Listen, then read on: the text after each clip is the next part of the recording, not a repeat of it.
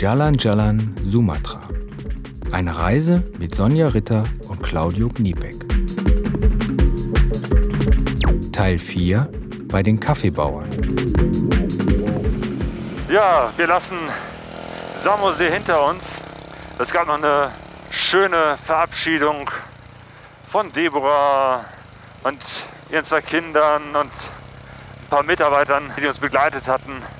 Sind alle nochmal zusammengekommen, sich ganz herzlich von uns verabschiedet und wir uns von ihnen. Irgendwie sind uns die Leute wieder in diesen vier Tagen echt ans Herz gewachsen. Es ist doch irgendwie schade, wieder weiterzufahren. Aber wir wollen halt wieder weiter. Wir wollen halt los und mehr von dem Land erkunden.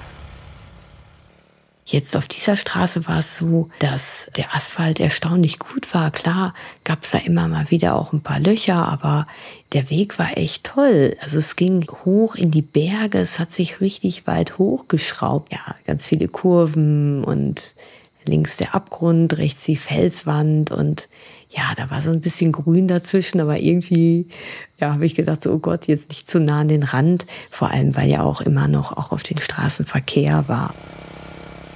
Und von hier oben blickt man runter, tief ins Tal und unten sind Reisfelder, die so in der Sonne glitzern und dahinter der Tobersee. Total schön. Wir sind jetzt ganz oben im Gebirge angekommen. Es ist jetzt richtig angenehm kühl hier, weiß ich nicht, 25 Grad oder sogar noch weniger. Und äh, die Straße ist gut und total leer. Wir können jetzt zum ersten Mal richtig Gas geben, das ist schön.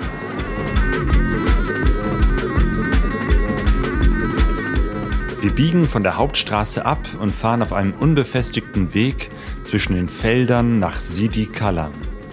Hier wachsen Kaffeesträucher in langen Reihen. Die sehen aus wie kleine Bäume mit dichten dunkelgrünen Blättern und dazwischen roten Kaffeekirschen. Drei Tage wohnen wir in dem Haus von Samuel und er zeigt uns, wie die Kaffeebauern hier in Sumatra leben.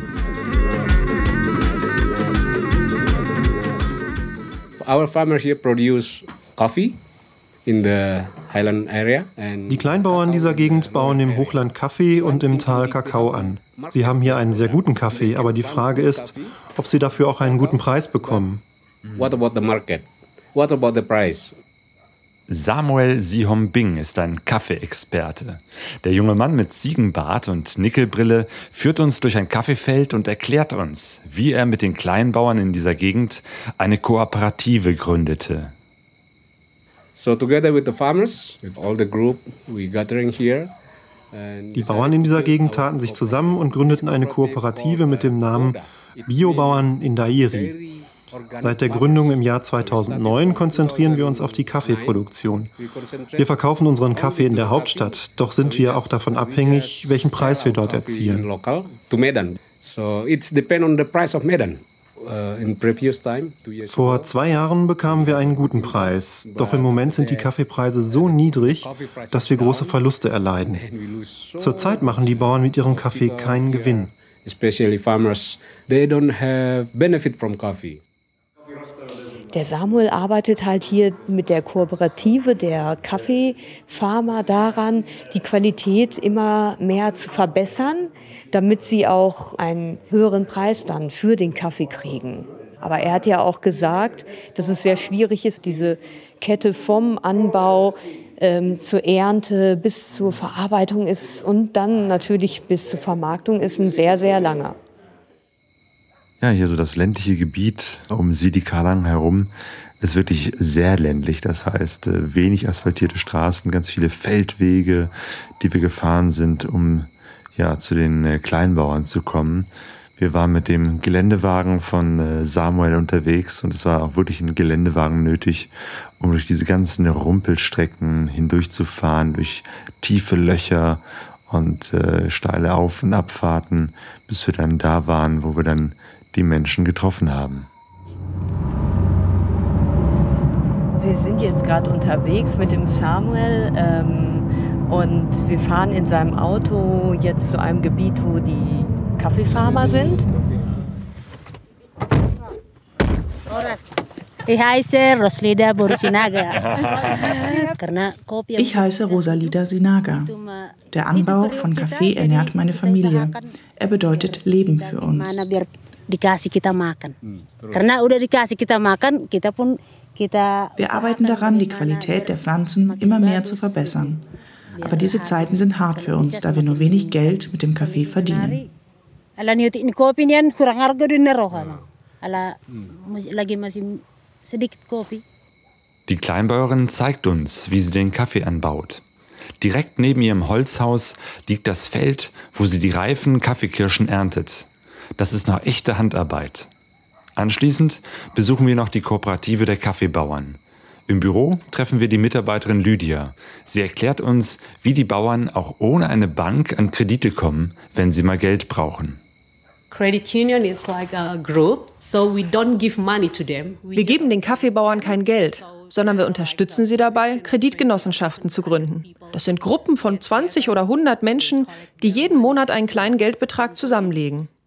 Wenn ein Bauer aus der Gruppe etwas braucht, kann er sich das Geld als Kredit leihen. Und im nächsten Monat kann sich wieder ein anderer den Betrag leihen. uh. Eine normale Bank würde diesen Menschen niemals Geld leihen, denn sie haben keine Sicherheiten, wie zum Beispiel ein Haus oder Landbesitz. Das Land, auf dem die Bauern leben und arbeiten, ist meistens geerbt, aber sie haben keine schriftlichen Urkunden darüber. Und ohne Urkunden bekommen sie keinen Bankkredit. Doch die Genossenschaft gibt Kredite an ihre Mitglieder, denn sie weiß, wer sie sind, wo sie leben und wie sie arbeiten. So bank will never give you. In credit union, they will give you. Mittlerweile sind über 5000 Menschen in 120 Kreditgenossenschaften organisiert. Es gibt sie überall in dieser Region. Einige leben so weit draußen auf dem Land, dass wir nur zu ihnen kommen, wenn wir mit dem Motorrad zwei Stunden über unbefestigte Straßen fahren. And it's very bad road. Das Landleben ist hier alles andere als romantisch. Eigentlich müssten die Bauern mehr Geld mit ihrem Kaffee verdienen. Es war auf jeden Fall interessant zu sehen, wo der Kaffee herkommt und mitzubekommen, wie viel Arbeit dahinter steckt, bis aus der Bohne unser Lieblingsgetränk wird.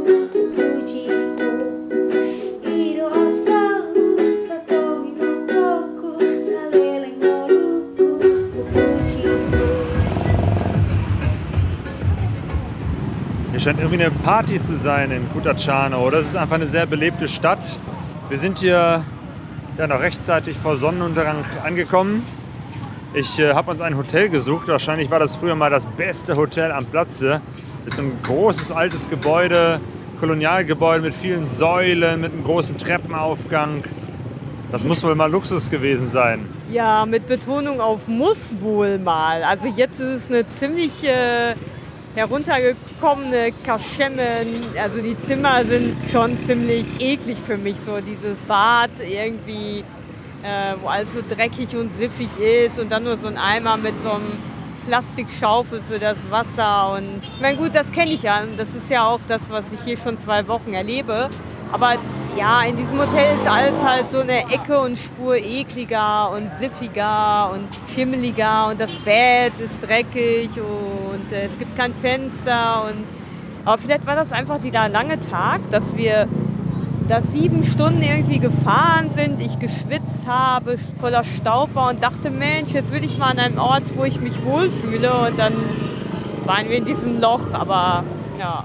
Ja, aber die Lage ist einfach toll, weil äh, man guckt direkt auf einen großen Platz, da ist irgendwie eine Kirmes, ganz viele Stände mit, mit ganz vielen Spielen und irgendwelchen, weiß ich nicht, Süßigkeiten und, und äh, Schnick und Schnack so Kinderkram.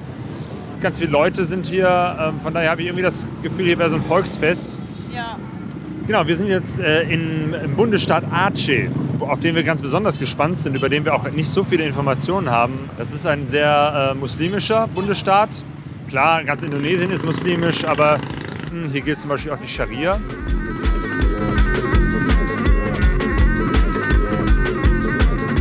Jalan Jalan Sumatra. Eine Produktion von pegasoreise.de 2015.